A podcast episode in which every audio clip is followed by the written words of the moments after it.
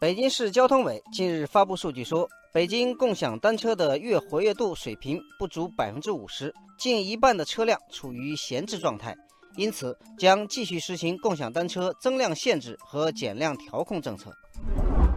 共享单车的闲置问题引发了网友的热烈讨论。网友雨桐说：“今年夏天最热的时候，我几乎每次都找不到车，偶尔找到一辆，就像中大奖一样，得靠运气。”网友彩云说。早高峰倒是有很多人骑共享单车到地铁站，但晚高峰的时候车很快就没有了。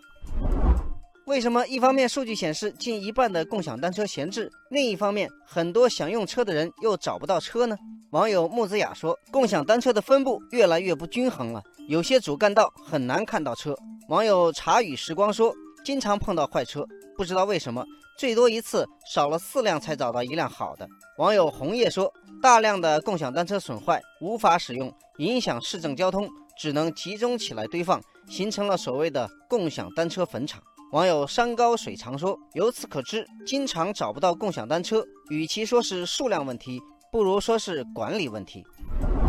有专家指出，城市中共享单车旱涝不均的问题，需要共享单车公司和政府共同利用技术手段来解决。